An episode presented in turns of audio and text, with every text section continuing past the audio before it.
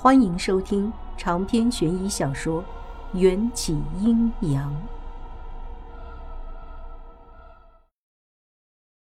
我被装在麻袋里，再扔进汽车的后备箱。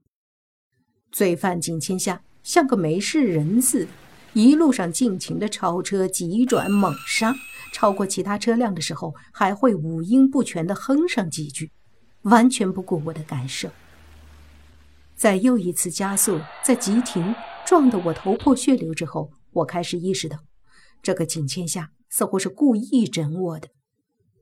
不知过了多久，麻袋被打开，我发现天色已经暗下来，眼前是一片完全陌生的地方，车子停在了一个破庙前。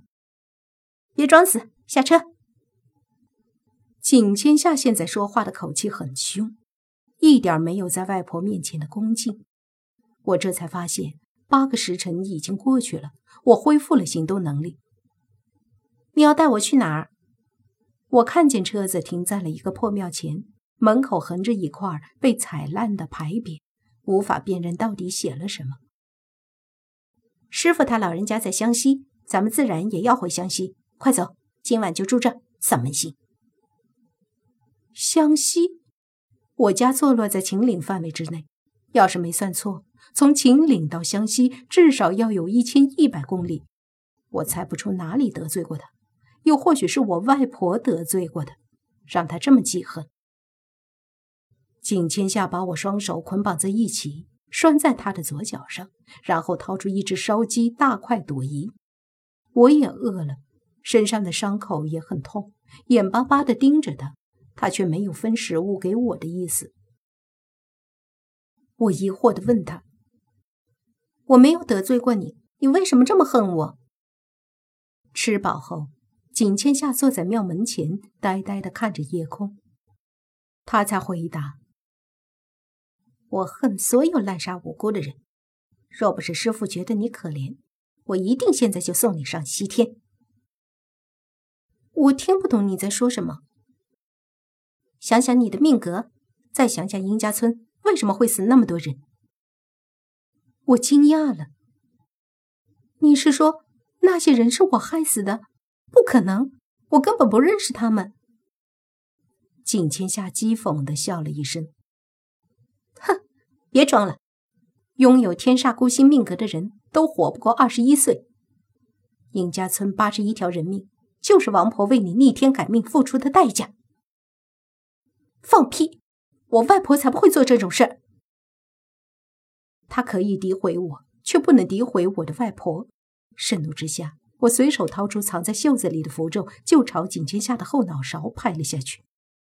你，景千夏还没反应过来，身子一软，昏了过去。这些符咒是我用来防那个咬人的人头的，没想到竟然会用在人的身上。还一不小心，同时拍出了三个。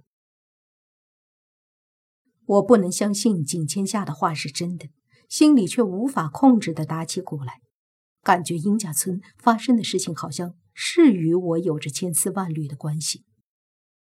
景千夏打绳结的手法非常的专业，我只能将手放在篝火上，才把绳子烧断。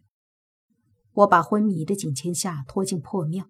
再布置了一个简单的守护阵法，我坐上那辆差点把我颠残了的尼桑车往回开。说到开车，我只在考驾照的时候开过，还是给监考塞了红包才勉强通过。但是在这深山老林里，也管不了那么多了。要是现在不走，等景千夏醒过来，可就真要把我带去湘西了。还好。这辆车是手动挡，只要踩油门和刹车，转转方向盘就好了。晚上的山道上也没什么车子和人。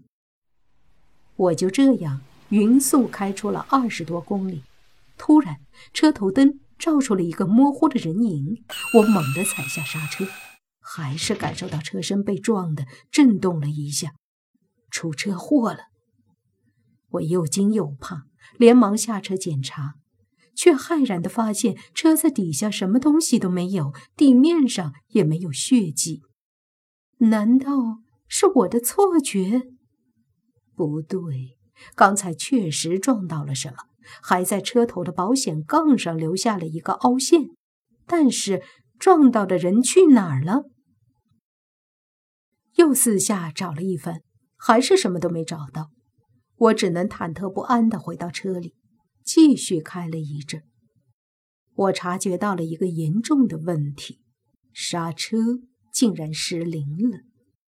此时，车子已经从荒僻的山道上驶入了一个城镇。道路变得狭小，身旁也不时有车辆并行。我是被绑架出来的，自然没带手机。想要叫隔壁车道的兄弟给我报个警，蓦然发现这破尼桑车连车窗和车门都坏了。我他妈被封死在车里了！一个奇怪的念头闪现脑海。似乎所有不顺利的事情都是从那场诡异的撞车开始的。如果我真的撞到了什么，又或者被我撞到的压根儿就不是人，那么他就是故意要被我撞到。他的目的是什么？为什么要骗我停车？想到这儿，我脊背上的汗毛都竖了起来。只觉得双脚在油门和刹车的地方好像还踩到了什么东西，低头一看，我顿时方寸大乱。一张扁平的人皮就蹲在我的脚边，人皮薄的就像一张纸，此时正紧紧抱着刹车，不让我踩下去。我吓得几乎尿崩。掏出黄符，就像不要钱似的往那张人皮身上砸，可人皮一点都不害怕黄符，还看着我发出痴痴的嘲笑声。我去你大爷！不怕黄符是吧？那就试试老娘的断子绝孙脚！我猛地踹在他的脸上，人皮被我踩在脚底下，发出了更加大声的鬼笑。车子歪歪扭扭地行驶着，好多次都差点撞上隔离带或者人行道。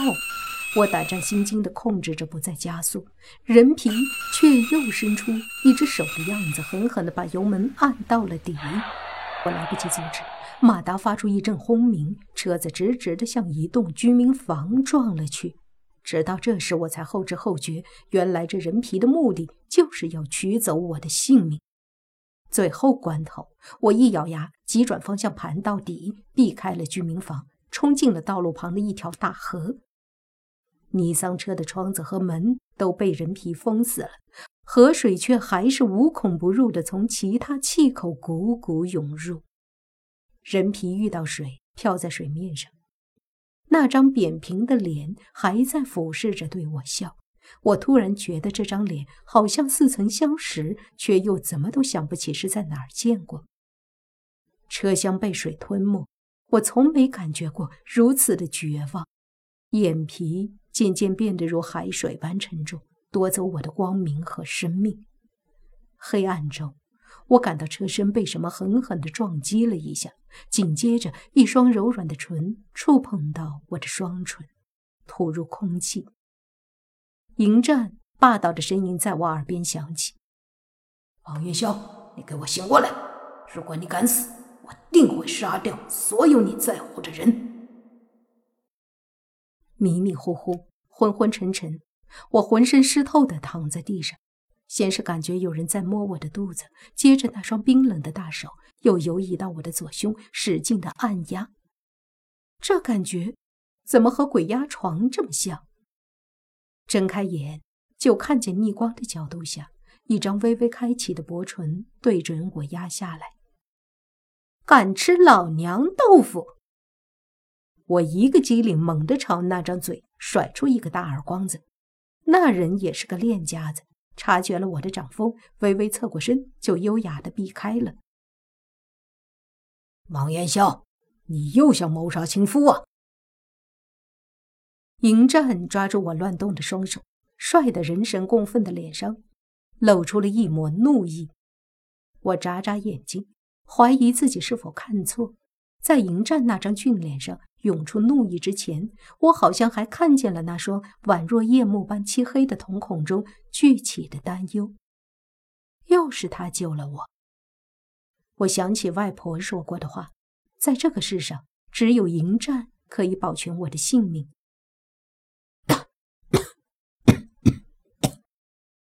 放开我！谁同意当你老婆？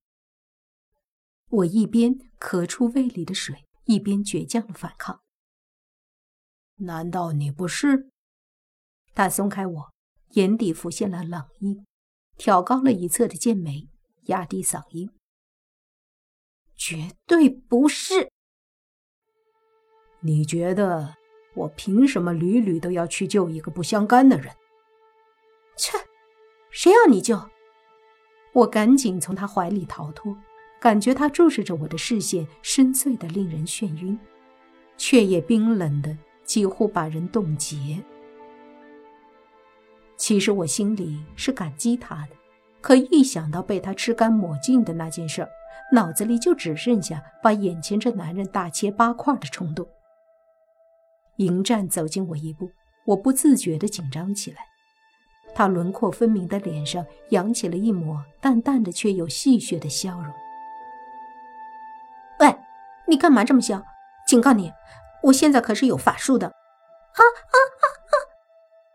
我话还没说完，后衣领就被他单手提了起来，那动作潇洒的，就像在提起一只小鸡儿。伴随着迎战低沉的笑声，河面上溅起了一个巨大的水花。他又把我丢进了河里。清晨的河水还没吸收到太阳的温暖，冷得像一条冰川，而我就似一只不会游泳的落水狗，使劲在水里扑腾。算你狠，有种别让我上来，不然我一定和你拼命！你拿什么和我拼？迎战居高临下的看着狼狈的我，还用他穿着云靴的脚。玩弄着河岸上的一颗小石子，好像在警告我：要是再敢废话，就一脚把石子踹过来。我深度怀疑，这人要是活在古代，一定就是历史书上写的暴君；换了现代，也绝对是暴力分子。说到我的水性，那是和我的车技不相上下，都是半会半不会。大学里和舍友一起去热带风暴，人家都游到十几米远的地方，我还在原地打转。虽说不至于沉下去，却也游不起来。折腾了好一会儿，才抓到了河岸上垂下来的一根柳条。我不敢用力，生怕一用力，柳条就会断掉。喂，快拉我上去！我冻得直哆嗦，愤怒地吼道。迎战无动于衷地看着我，嘴角的笑意更浓了。你叫我什么？长篇悬疑小说《缘起阴阳》本集结束，请关注主播又见菲儿，精彩继续。